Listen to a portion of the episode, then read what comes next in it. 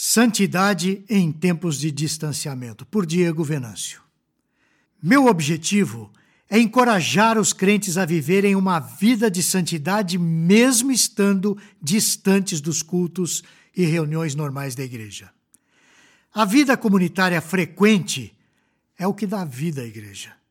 O culto é um meio de graça pelo qual Deus opera de maneira especial.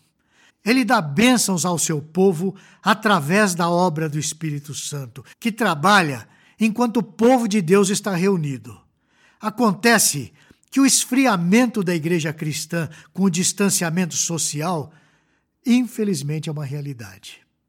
Muitos pastores se desdobram para pregar por meio da internet, crendo no poder de Deus para que as ovelhas não se dispersem. Entretanto, Através desse blog, estamos aqui para ajudar os crentes e esses pastores dedicados a permanecerem na luta pela santidade, mesmo que não estejam sendo fortalecidos pelo ambiente comunitário. A minha oração e o meu desejo são que esse tempo passe o mais rápido possível, dando Deus a devida punição a todos quantos se alegram com este momento de privação de culto ao nosso Deus. Em 2 Pedro, capítulo 1, o apóstolo nos dá grande incentivo para permaneceres firmes na luta contra o pecado. Se realmente estivermos buscando a santidade, temos que travar essa luta. É fato que, sem a graça de Deus e a capacitação do Espírito Santo para vencermos na vida cristã, tudo seria inútil. No entanto, a partir do instante em que essa obra foi feita, temos a obrigação de lutar contra a nossa vontade, com a nossa força, no mesmo sentido em que o Espírito está nos direcionando. Vamos ao texto de 2 Pedro, capítulo 1, versículo 3 visto como, pelo seu divino poder, nos têm sido doadas todas as coisas que conduzem à vida e à piedade, pelo conhecimento completo daquele que nos chamou para a sua própria glória e virtude. Neste versículo 3, Pedro afirma que todas as coisas que nos conduzem à vida e à piedade nos têm sido doadas mediante o conhecimento de Jesus Cristo e sua obra de redenção. Isso é importantíssimo, pois na obra da regeneração, a nossa vontade é transformada.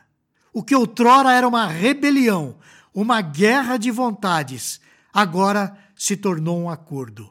É um acordo onde Deus atuou soberanamente no nosso íntimo.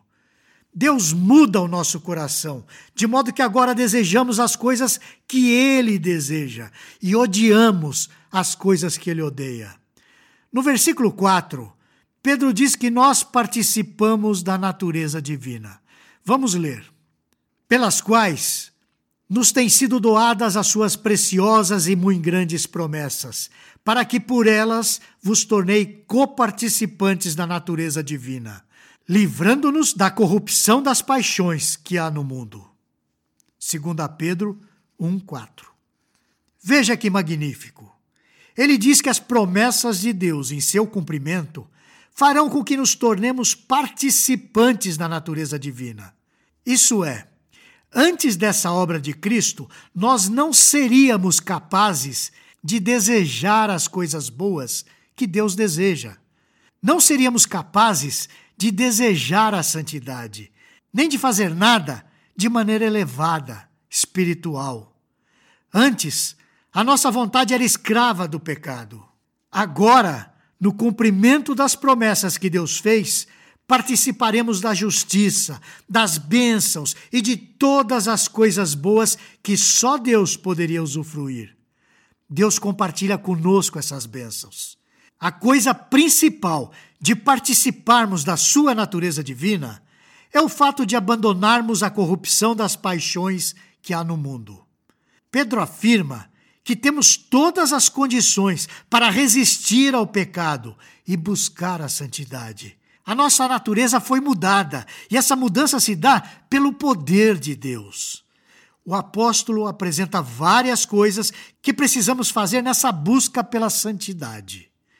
São coisas que dependem do nosso esforço para prosseguirmos nessa verdade.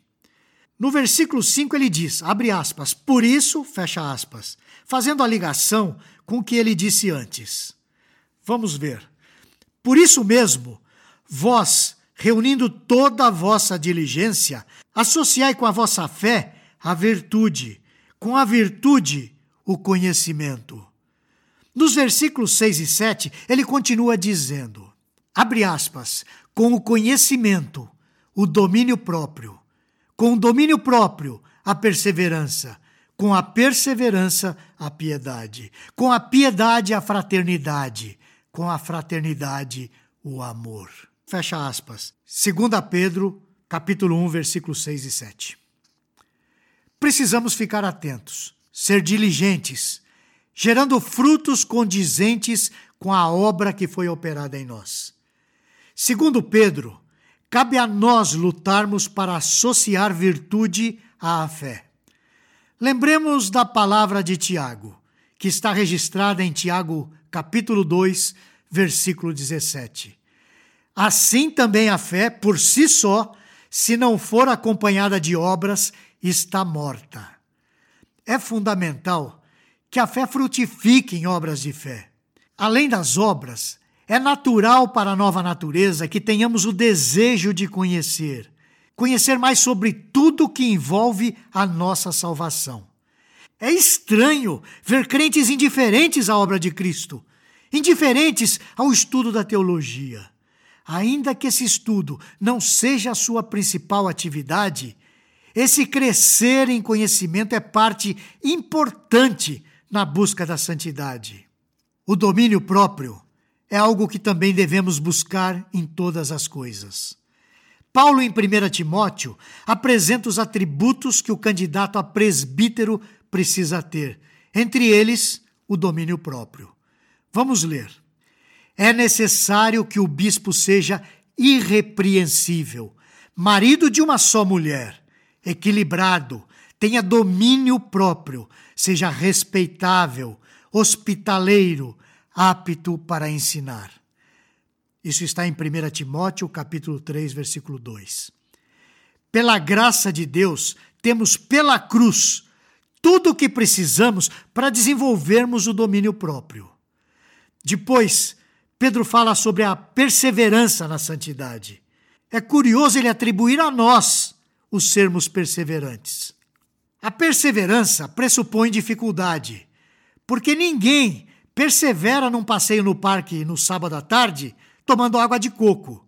Na obra da redenção, temos bênçãos que nos auxiliam a perseverar. Depois da perseverança está a piedade.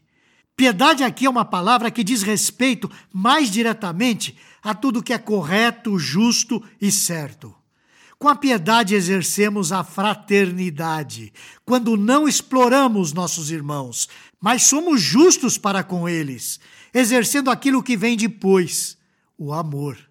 Perceba o desenvolvimento que Pedro estabelece: diligência, virtude, fé, conhecimento, domínio próprio, perseverança, fraternidade e amor. Esses pontos são pontos da maturidade cristã na busca pela santidade. Aqueles que vivem o cristianismo genuíno buscam desenvolver esses pontos como se dependessem exclusivamente deles. É fato que ninguém deseja crescer em santidade sem a ação soberana de Deus. Contudo, depois que a sua obra foi realizada, nós lutamos para alcançar todas essas virtudes como se dependesse de nós. No texto mais adiante, Pedro ainda fala que devemos buscar e lutar por essa vida, porque um dia estaremos sem pecado com Cristo na glória. Ora, se desejamos viver na glória, justamente porque estaremos com Cristo sem pecado e sem a possibilidade de pecar, por que nos aprofundaríamos no pecado agora? Não desista da vida de santidade, meu irmão, apenas porque estamos distante dos nossos irmãos.